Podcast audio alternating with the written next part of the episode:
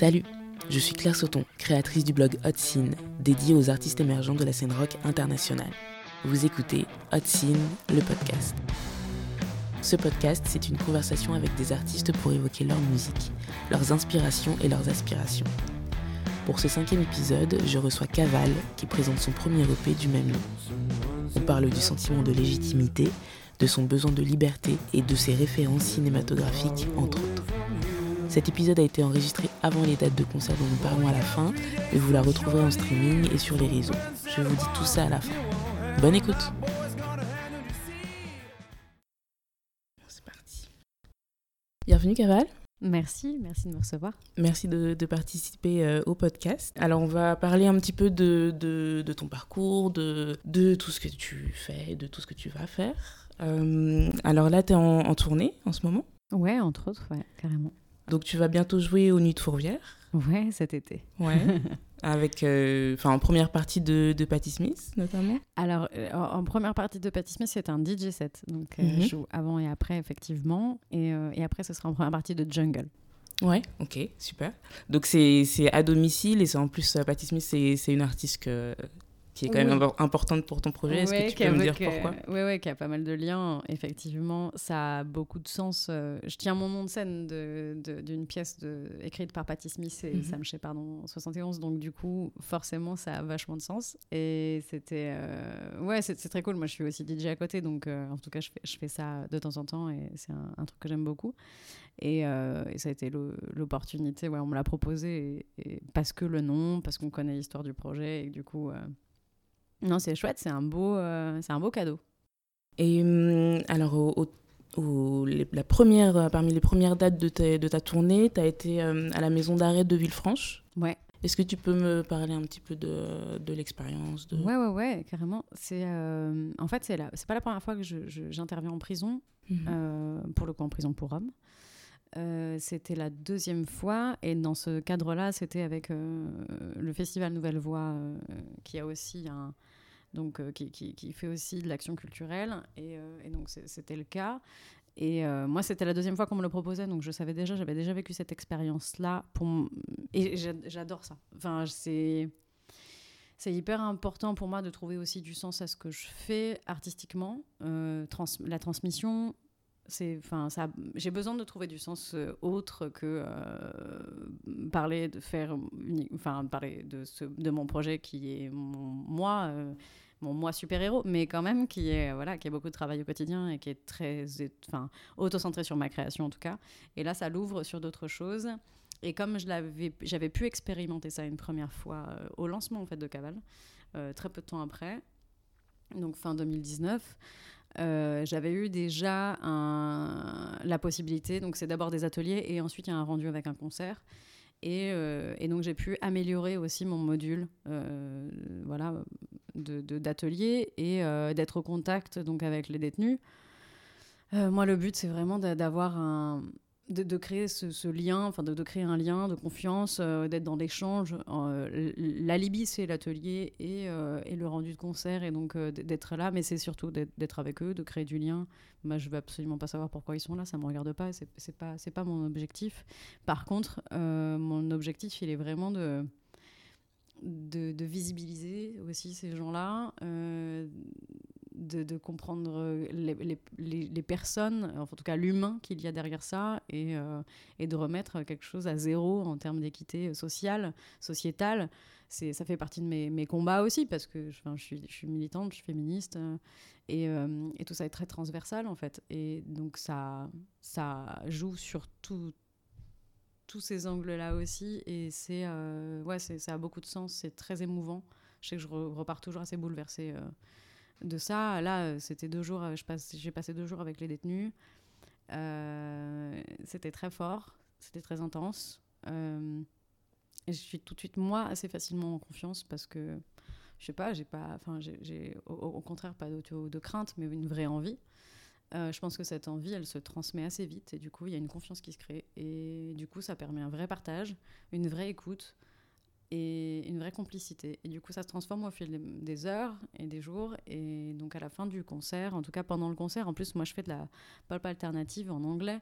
Donc, euh, c'est pas c'est pas quelque chose de, de, de, je fais, enfin je, fais pas de la variété française euh, qui passe sur Virgin Radio euh, même si je, je vois pas pourquoi je ne pourrais pas passer sur Virgin Radio dans l'absolu mais en tout cas pour l'instant et le, le, fait est que donc c'est moins accessible immédiatement en tout cas parce que c'est aussi un problème de visibilité de toute façon euh, euh, et, le fait qu'à la fin, ils me remercient d'être venu, d'avoir fait ce, pas euh, vers eux, d'avoir joué, d'avoir expliqué les morceaux, d'avoir eu ce lien-là, ben, ça a beaucoup de sens aussi pour eux. Et c'est très émouvant quand on nous remercie pour ça. Parce que, parce que moi, ça me semble logique et normal. Et je trouve que le travail de réinsertion, il, passe beaucoup par la, il, passera pour moi beaucoup par la culture et, et, de, et de la rendre accessible à tous et toutes et donc voilà, c'est mon petit caillou à l'édifice. Euh. voilà. Donc le, ouais, le militantisme est vraiment partie intégrante de ton, de ton projet, quoi. Ouais, bah, en fait, il, fait partie de moi. Mhm. Euh, ça, ça, a grandi au, au, fur et à mesure des années. Euh, c'est forcément un... Sur le féminisme notamment, enfin, c'est venu euh, moi, j'ai passé 30 ans, donc forcément, euh, j'ai connu euh, la musique, l'industrie musicale, mais je connais la société avant, avant MeToo. Et il y a un avant MeToo, et il y a un après MeToo, et ça a vraiment tellement changé beaucoup de choses, et Dieu merci. Et c'est encore, il y a eu énormément de travail, et il y a encore énormément de choses, il y a énormément de, combats à mener, malheureusement, et à plein d'endroits.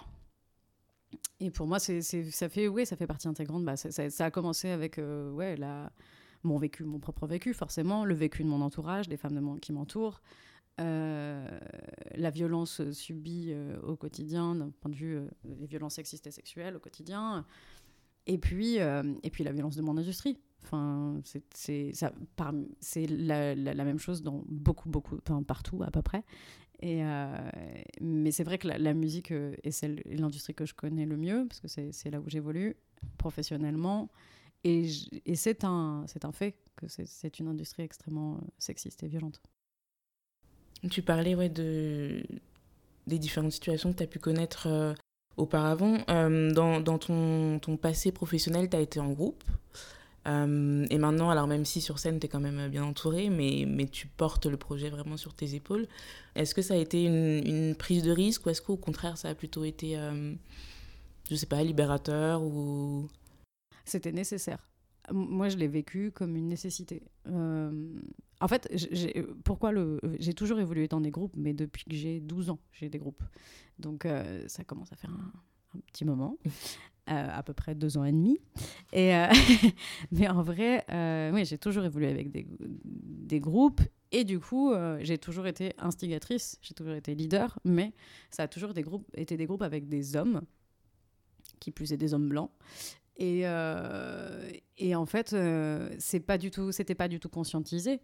Euh, à l'époque, quand je suis adolescente, quand je suis jeune adolescente, quand je suis adolescente ou jeune adulte, il y a, vraiment un truc de, toute façon, c'est tellement rare les femmes dans la musique, c'est tellement rare les femmes musiciennes. Moi, je n'en côtoyais pas et j'ai fait énormément d'écoles de musique différentes. J'ai été au conservatoire, j'ai fait plein de, j'ai appris la musique en école et par différents biais. Et du coup, euh, j'étais toujours la seule euh, meuf, quoi. Et, euh, et on le, à l'époque, c'était normal.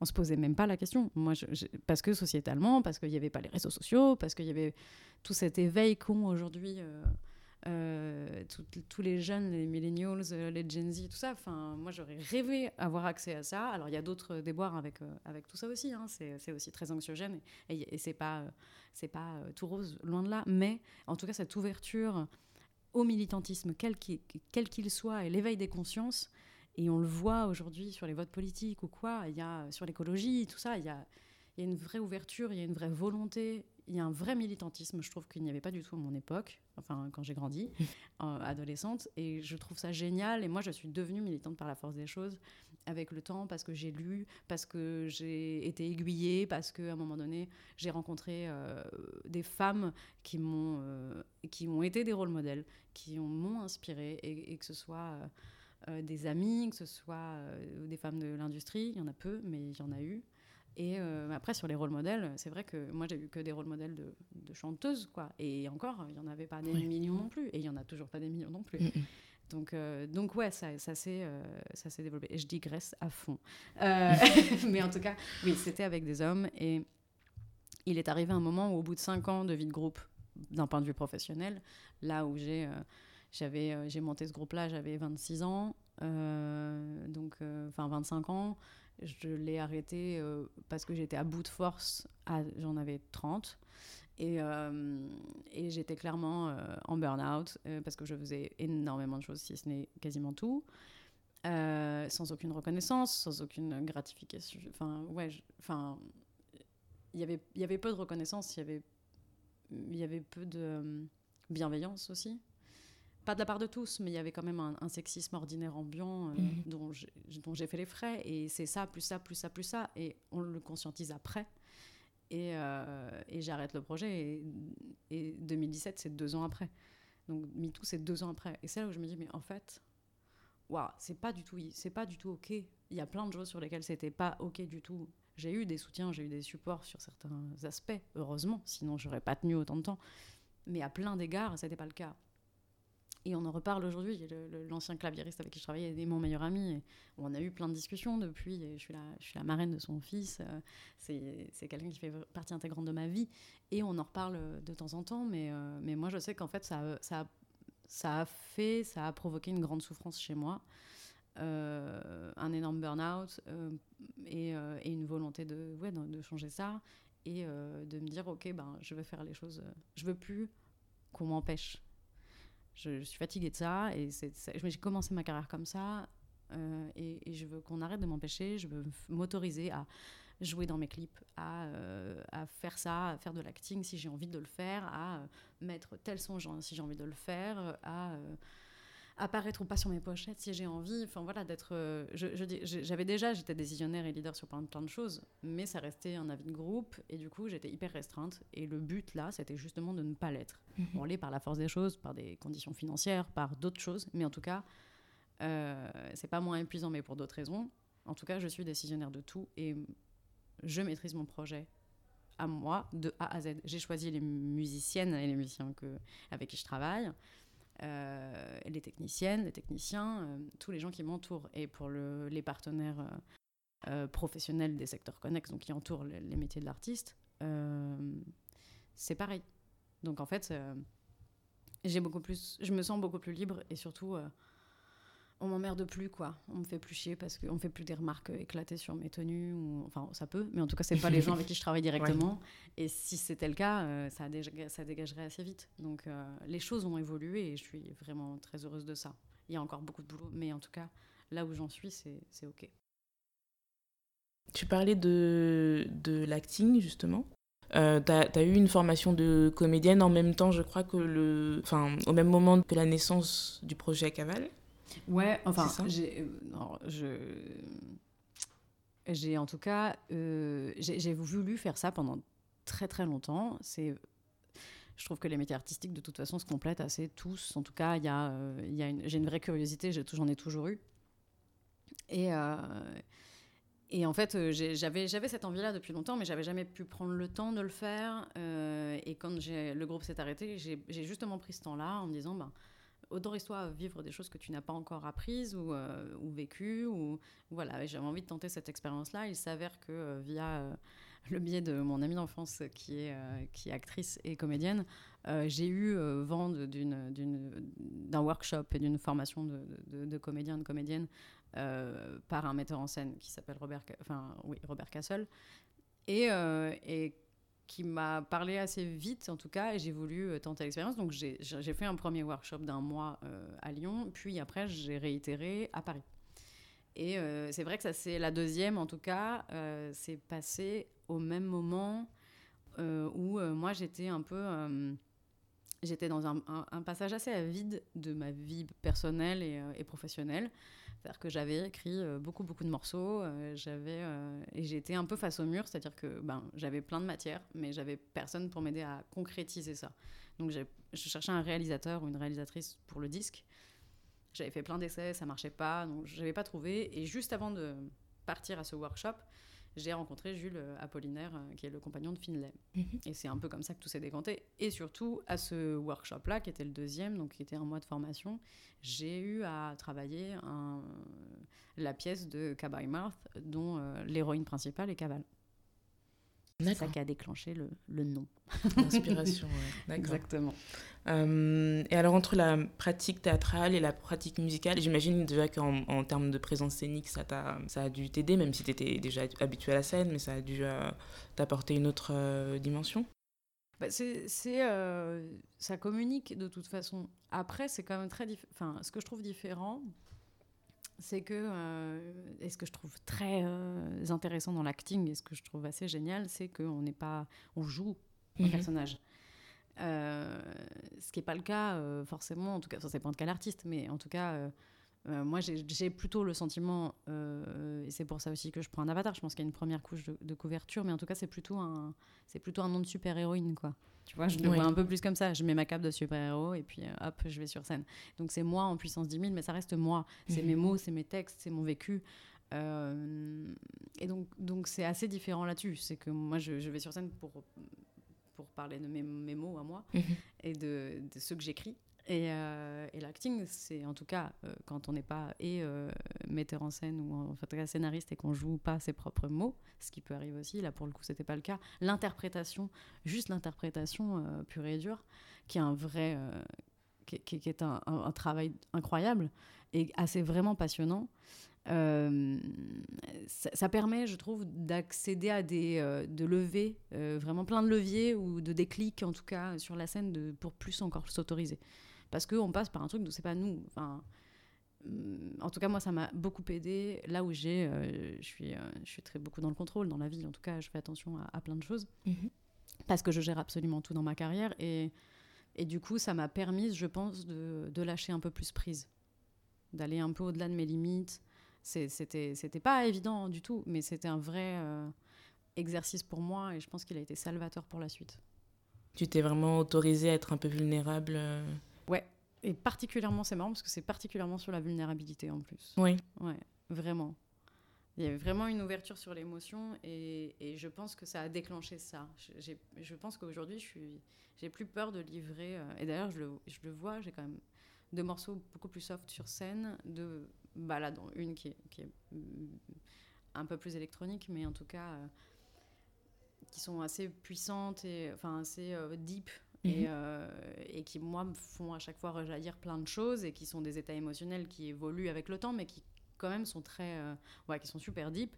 Et ça m'est arrivé plusieurs fois d'être de, vraiment, vraiment au bord des larmes et d'avoir la voix qui qui est hyper serrée parce que parce que voilà parce qu'on se livre et que euh, et que c'est revivre ça et c'est revivre des choses et, enfin c'est se raconter et c'est aussi euh, il y a plein de moments où on fait des arrêts sur image. Je pense qu'en même temps que je livre euh, notamment je pense à Past mais c'est aussi un Past moi j'ai toujours l'impression que c'est un arrêt sur image. De me dire oh putain t'as réussi à être là. J'ai un souvenir de la maroquinerie comme ça qui est euh, à ce moment là qui est hyper intense, hyper puissant, et, je croise au même moment, je pense, le, regard de, mon compagnon et de mes amis très proches, et ça a été, euh, ça a été foudroyant, quoi. Enfin, j'ai une espèce d'une, une, vague d'émotions que j'ai dû essayer de, vraiment de contenir.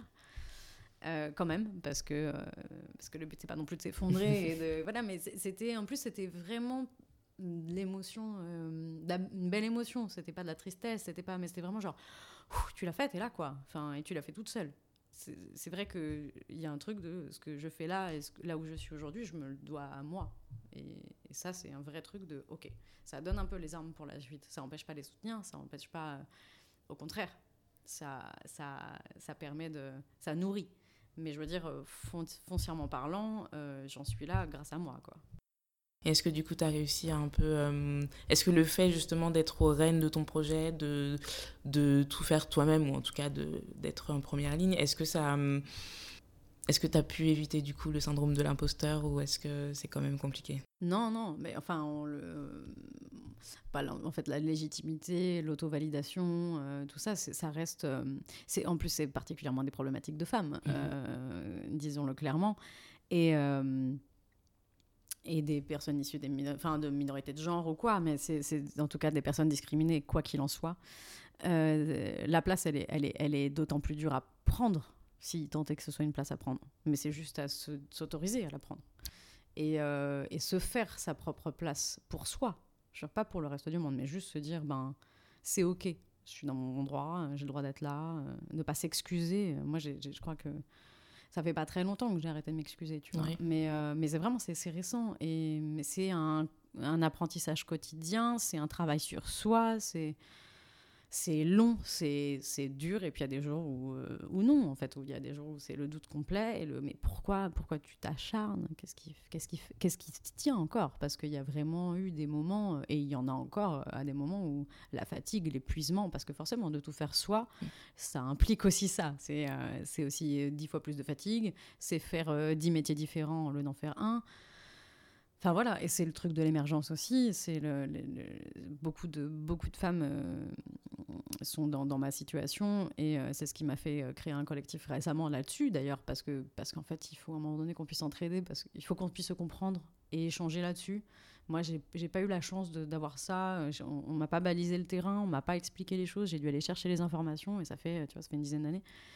Et tout ça, tout ce parcours là, il est long, il est dur et il n'est pas safe en plus. Donc, euh, donc tout s'accumuler, c'est euh, très énergivore, euh, mais à la fois, bah ouais, à force de rester, de se dire, bah, et d'être entouré de, plus, beaucoup plus de sororité, de... Moi, ça me fait un bien fou d'être entouré de femmes qui font le même métier que moi, ou en tout cas qui sont dans, dans ces secteurs-là, et avec qui je peux échanger, et qui me disent, mais c'est important ce que tu fais quand je crée le collectif, c'est c'est précieux quand je prends la parole euh, pour lors de conférences, pour parler de la, la, de la place des femmes dans la musique actuelle ou quoi. Et, ça, tout ça, je le prends, je le garde, et je sais que c'est à ça que je me raccroche. Et euh, voilà, à mes, partenaires aussi de, de travail euh, artistique. Euh, que ce soit mon coproducteur euh, Johan ou euh, ma co-autrice Marlène. Enfin, c'est des gens qui me sont très chers et, qui croient autant que moi au projet, si ce n'est à des moments presque plus, parce qu'on a besoin de ça aussi. On a besoin d'être porté. Et que c'est difficile de, au quotidien d'y croire soi. Et, c'est ça le plus dur. Et la validation, l'auto-validation, parce que je crois que moi j'ai compris assez récemment que, parce que c'est un long cheminement, que euh, il ne faut pas attendre la validation des gens. C'est la, et surtout pas l'industrie, clairement. Mais en tout cas, euh, c'est s'auto-valider, quoi. Si, euh, si j'en suis encore là, si je fais encore ce métier-là et que j'ai encore envie de le faire, bah, ma légitimité, elle est là. C'est que je travaille pour. Et j'ai travaillé très longtemps pour. Je continue de le faire. Je travaille dur. Et, euh, et, de par ce fait-là, et de le faire bien éthiquement aussi, avec les valeurs que je défends. Et donc, euh, bah ouais, ça prend plus de temps parce que du coup, bah, je vais pas aller signer n'importe quel contrat avec n'importe qui, pas à tout prix en tout cas, pas au prix de ma santé mentale, pas au prix de mes valeurs. Et, euh, et ça, c'est hyper important. Donc, ça prend plus de temps, mais, mais ça me rend fière. Et plus je vais dans ce sens-là, et plus je, je, suis fière de, de, de, de porter ces valeurs-là et de les, vraiment de, tu vois, de, maintenir ce drapeau-là et, euh, et, du coup de me légitimer. Et c'est vraiment ça. Je pense qu'on en vient à ça et c'est un parcours, euh, c'est un parcours de soi à soi. Ton collectif s'appelle comment? Trajectoire. Trajectoire. Ouais. Et donc c'est un collectif d'artistes ou, de plusieurs un, sphères C'est un, donc c'est très récent. Hein. J'ai lancé ça euh, au mois de février. C'est un collectif d'entraide entre femmes artistes, euh, femmes et minorités de genre, artistes, entrepreneureuses. Mhm. Euh, voilà, basé pour l'instant à Lyon, parce que c'est vrai que moi, c'est là où je, où je, suis basée et que, et que je trouve que la rencontre, en tout cas, la première rencontre, elle est nécessaire. En physique, en tout cas surtout après ces deux ans qu'on a passés. et je trouve que c'est important de, pouvoir se rencontrer, de se connecter dans un premier temps pour euh, déjà euh, anéantir tout, tout, tout, ceci de compétitivité. Parce que comme on est moins nombreuses, en tout cas, comme on est, euh, pour sûr, moins nombreuses dans les chiffres, hein, parce qu'on est 18% de femmes à la SACEM et on est 20% sur les plateformes. Donc à partir de là, c'est bien qu'il y a un gros, gros, gros problème encore, même en 2022. Donc euh, moi, c'était mon constat, c'est dire, ok, bah, qu'est-ce que je peux faire? C'est quoi, moi, ma, pierre à l'édifice, là, pour euh, faire changer les choses, les faire évoluer? J'ai quand même un parcours qui est celui-ci, ça permet de baliser un peu les parcours pour les plus jeunes qui arrivent dans cette industrie. Ça permet à celles qui, comme moi, sont là depuis un petit moment et qui souhaitent y rester, euh, de, euh, de, le vivre plus sereinement, euh, de ne pas le vivre seul, parce qu'on est très isolé en fait. Le fait de tout faire tout le temps, on vit dans un isolement total. Et, c'est ça qui est hyper dur. Et donc de, de, remettre la sororité, la delphité au cœur de tout ça, au cœur de ces enjeux-là, déjà ça décentre de soi. Et ça permet de, de, de, se dire, ok, je suis pas toute seule, quoi, juste. Mais c'est la même chose, c'est comme les, cercles de parole euh, en mixité, euh, pour plein de raisons, pour parler de violence, pour parler de, enfin, voilà, de sexisme, ou peu importe. Mais en tout cas, ça, ça s'apparente vraiment à ça. Hein. Tu as dit dans une interview, mon moteur, c'est la colère. ah, tu as bien travaillé ton sujet. Ah. Euh, où est-ce que tu, tu trouves... alors, parce qu'évidemment, la colère des femmes, c'est toujours peu, euh, enfin, on, accorde peu de, légitimité euh, à, ça. Comment tu trouves les, mm, la ressource justement pour continuer à alimenter cette colère et pour euh, ah bah j'essaye de pas l'alimenter justement, j'essaye de la, de la sortir un peu, de, de justement pas, la, pas trop la garder et pas trop la... Même si c'est pas... pas je veux dire, il n'y a pas grand-chose qui nous rend pas en colère aujourd'hui. Enfin, je veux dire, c'est, y a une, complexité du monde qui est plus généralement qui est, qui est, assez, assez terrible. Donc, euh, donc forcément, euh, la, la, colère, elle est, elle est, elle est sous-jacente en permanence. Et moi, mon moyen à moi de la déverser, en tout cas de, de m'en délester un peu, c'est l'écriture. Et c'est vrai que je me suis rendu compte de ça assez, assez rapidement. C'est mon premier moteur. C'est euh, moi, c'est ce qui me c'est mon exutoire pour la colère en tout cas, pas que, mais principalement c'est vrai que c'est ce qui va me faire écrire. Enfin, c'est ce qui va me lancer sur une. Je vais avoir une top line euh, assez facilement. Euh, euh, voilà, ce qui va être le cas là, du, du, prochain single qui sortira. quand j'écris What a Fact, c'est vraiment. ça veut dire ce que ça veut dire. c'est vraiment genre What a Fact. Et je parle des injonctions faites au corps des femmes et c'est et de tout ce qu'on se prend dans la tronche euh, quotidiennement. Et, c'est vraiment ça, quoi. J'ai un truc de, mais genre, mais je suis rentrée chez moi parce que je venais de, subir encore une fois euh, une, du sexisme, quoi. Et, euh, et sur un truc complètement, vraiment ahurissant. Et du coup, je suis rentrée, je me suis dit, mais c'est quand même fou. Je veux dire, je peux pas sortir dans la rue, aller m'acheter un paquet de cigarettes ou sortir le chien, quoi, sans être peinard. Mm. Il faut quand même que je m'en prenne une. Enfin, c'est fou, quoi. Et, et c'est notre lot quotidien. Donc, euh, donc voilà. Et, euh, et, pour pas le garder pour moi et pour pas ruminer, être comme ça, serrer les dents pendant des jours, bah, mon moteur à moi, c'est de me dire ok, ben vas-y, euh, faut que ça sorte en fait. Oui. Faut, je veux pas la garder, je veux que ça sorte et je veux, et je veux rendre ça utile aussi. Il y a un truc de, de sens, là encore. C'est voilà, j'utilise ces mots-là pour, bah, pour le dénoncer pour moi, hein, avant toute autre chose. Et, et, puis après, si ça peut résonner, tant mieux. Mmh.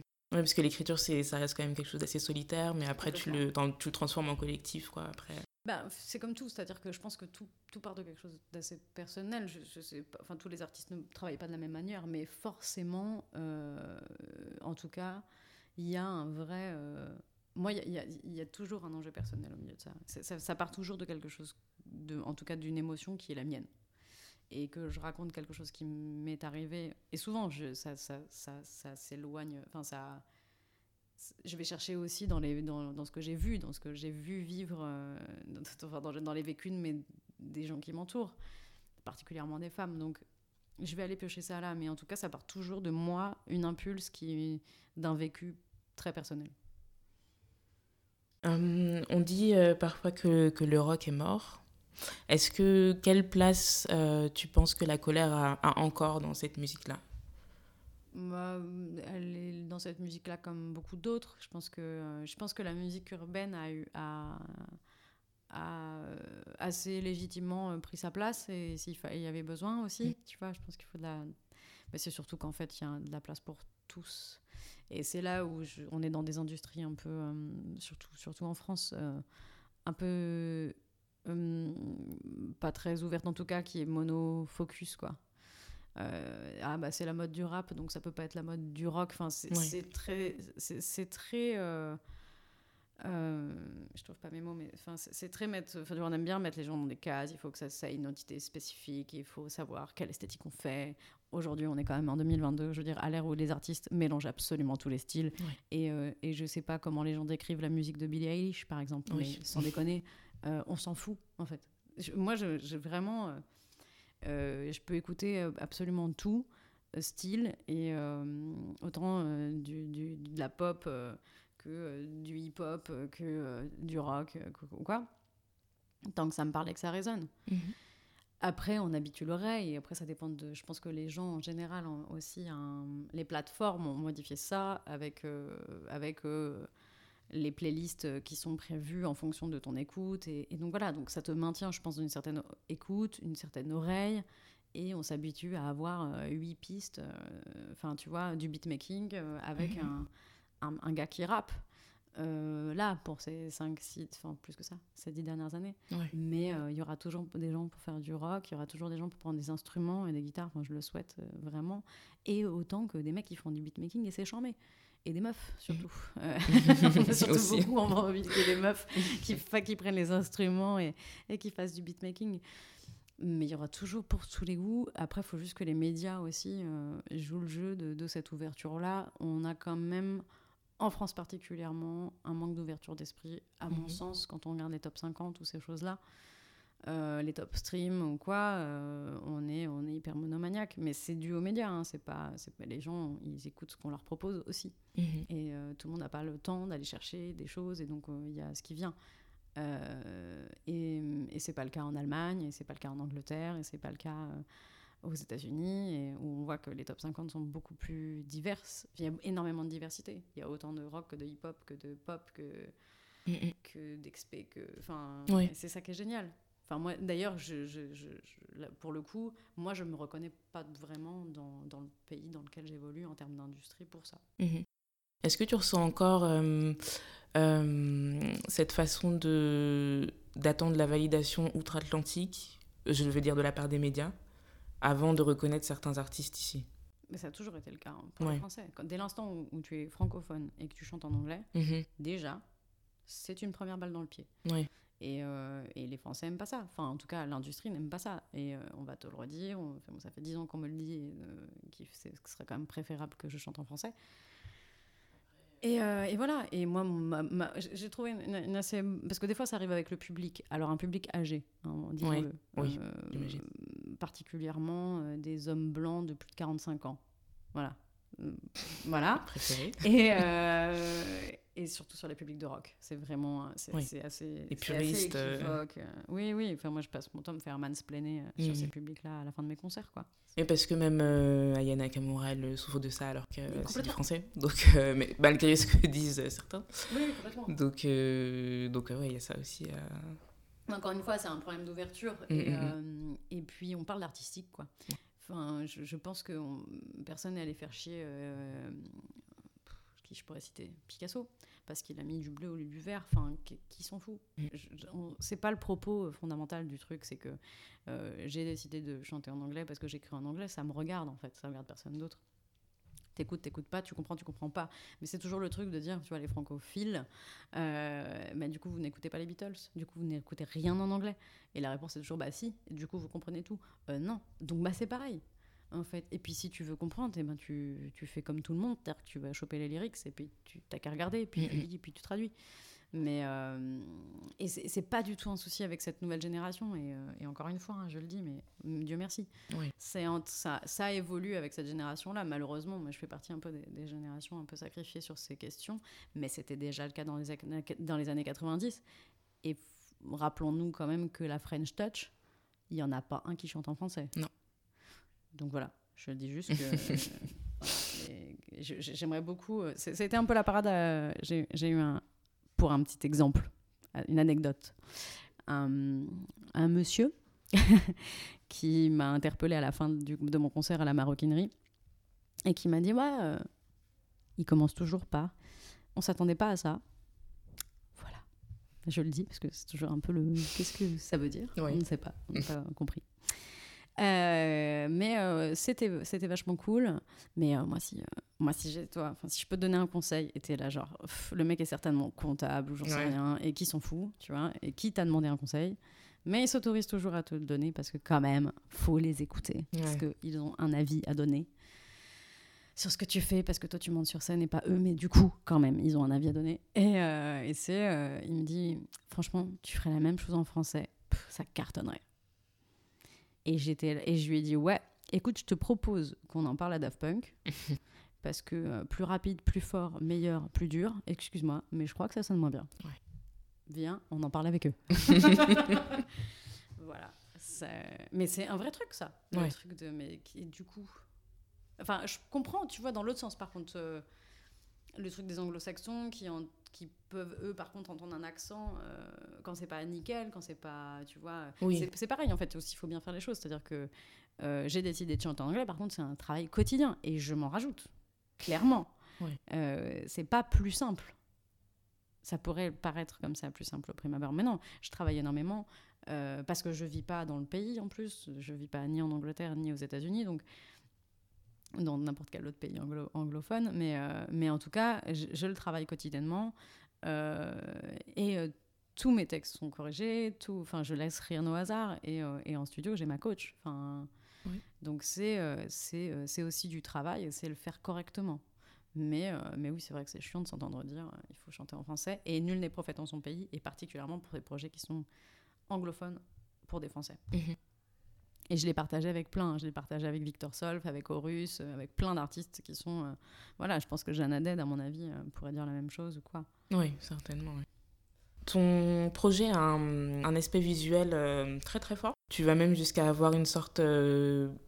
pas d'uniforme, mais il y a ta patte sur. Enfin, même ta tenue quoi, de scène est, très. est, marquée. On, la, remarque. et du coup, je me demandais pour tes clips, par exemple, euh, il y a beaucoup d'influences cinématographiques.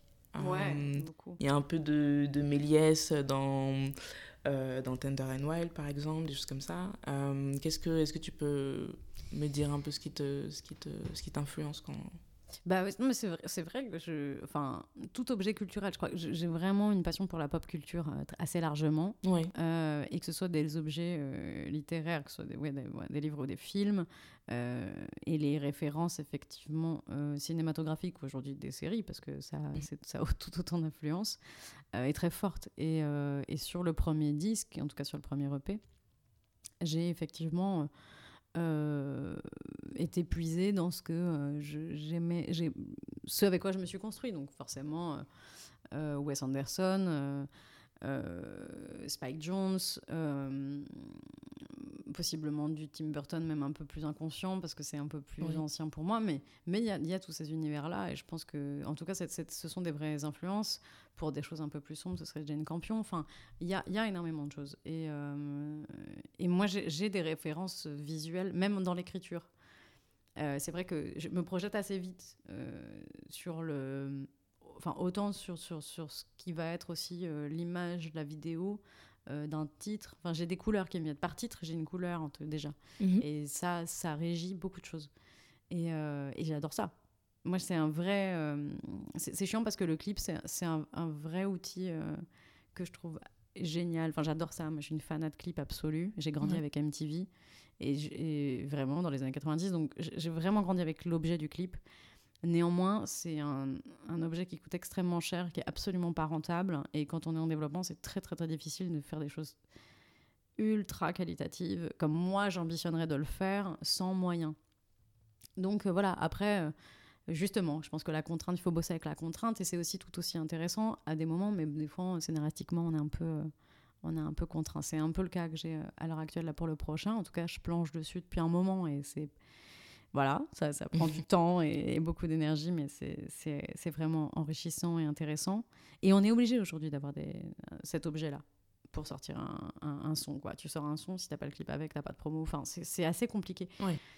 Et, euh, mais c'est pas du tout rentable. Et, voilà. Mais effectivement, il y a plein de références euh, ouais, cinématographiques, en tout cas audiovisuelles, euh, dedans, et chorégraphiques aussi. J'ai énormément de, références de, chorégraphes, mais parce que ça m'intéresse, parce que je veux voir plein de choses, parce que je pense que c'est un truc de curiosité qui, qui était là depuis. Enfin, qui a toujours été là, mais c'est dû à mon éducation. Enfin, je le mhm. dois beaucoup à mes parents, ça, pour le Et Alors justement, est-ce que tu peux nous parler de, de ta tenue de scène? Est-ce qu'il y a des choses qui t'ont influencé particulièrement à ce niveau-là?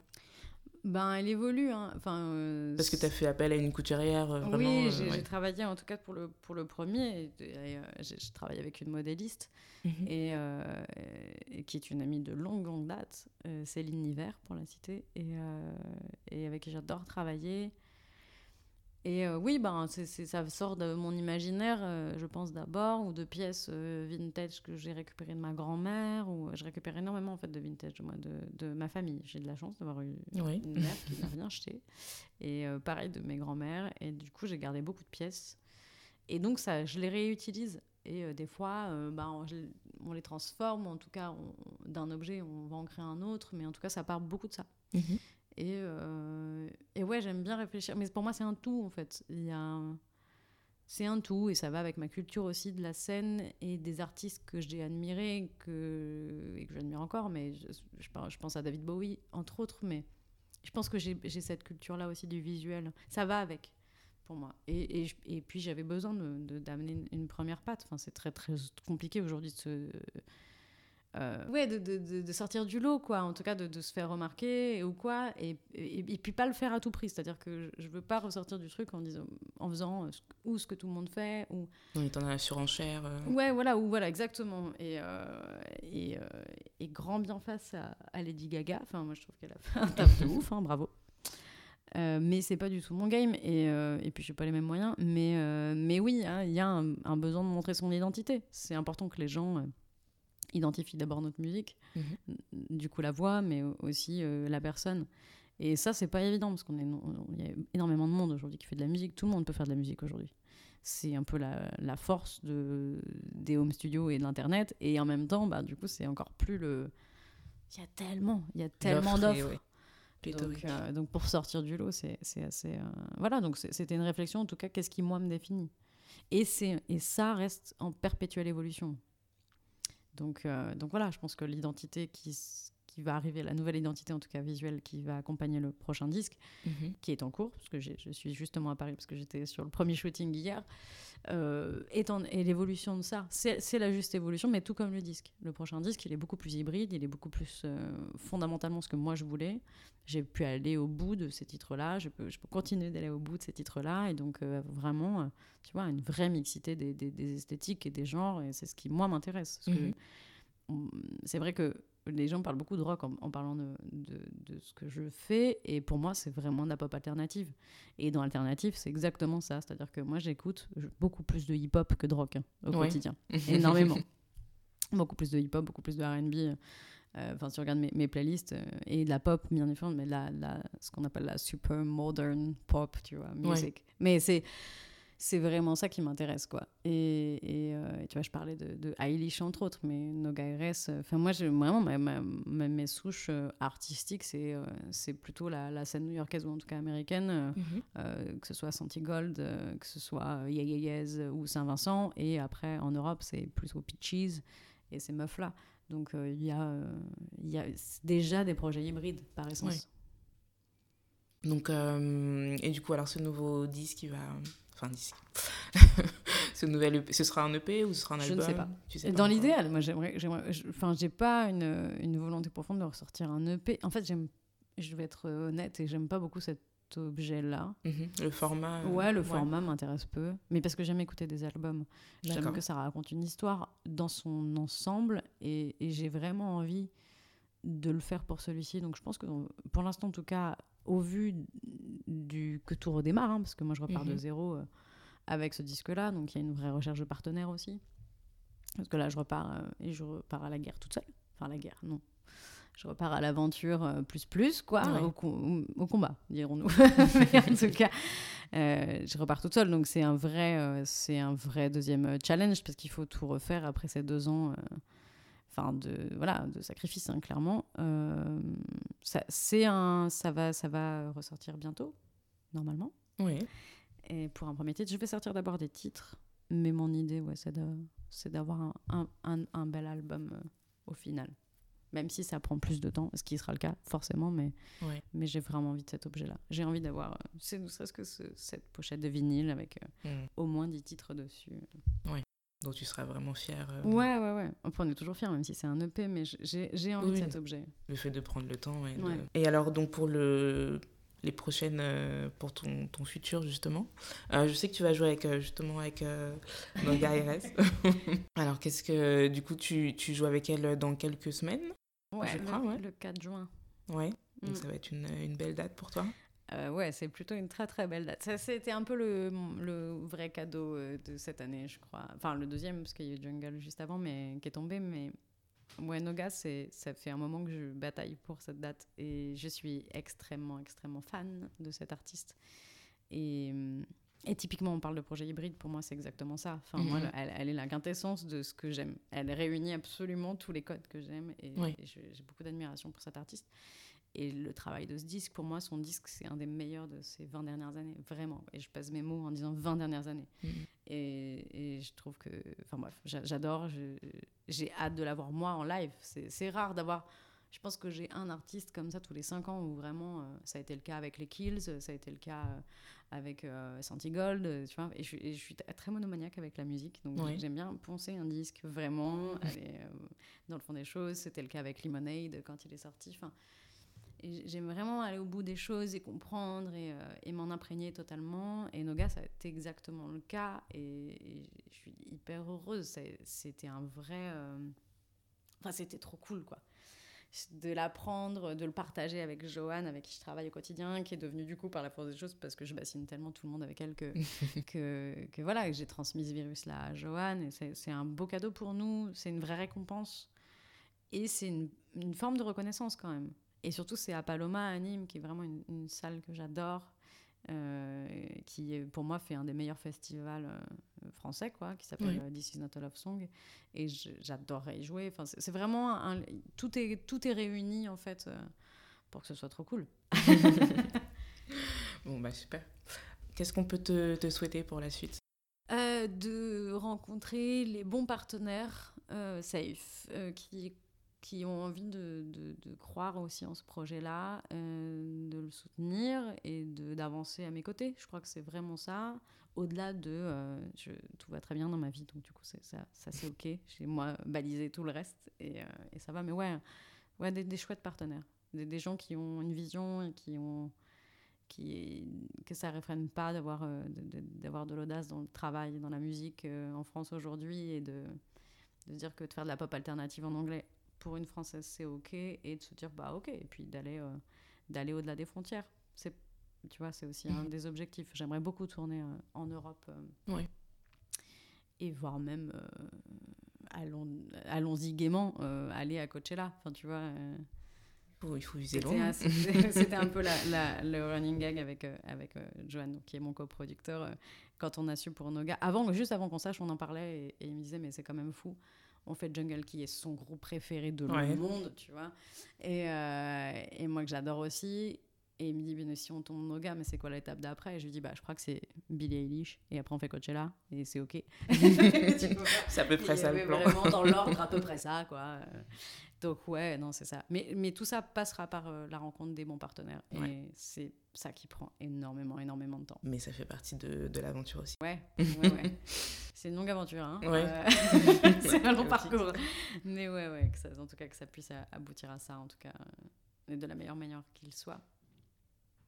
Merci beaucoup, Kamal. Ah, merci à toi de m'avoir reçu. Merci d'avoir écouté ce cinquième épisode du podcast Scene. J'espère qu'il vous a plu et qu'il vous a donné envie de découvrir son EP. Il est disponible sur toutes les plateformes et le clip de Future est à découvrir sur Scene. La musique du générique a le titre Captain Veer par le groupe TIFF, T2E2F. J'ai produit et monté cette entrevue. Retrouvez également Hot Scene sur les réseaux sociaux Instagram, Twitter et Facebook et bien sûr sur hotscene, webscene.com. N'hésitez pas à m'écrire, je serai très contente de savoir ce que vous avez pensé de cette interview. Je vous retrouve bientôt pour découvrir de nouveaux artistes sur Hot Scene. Bye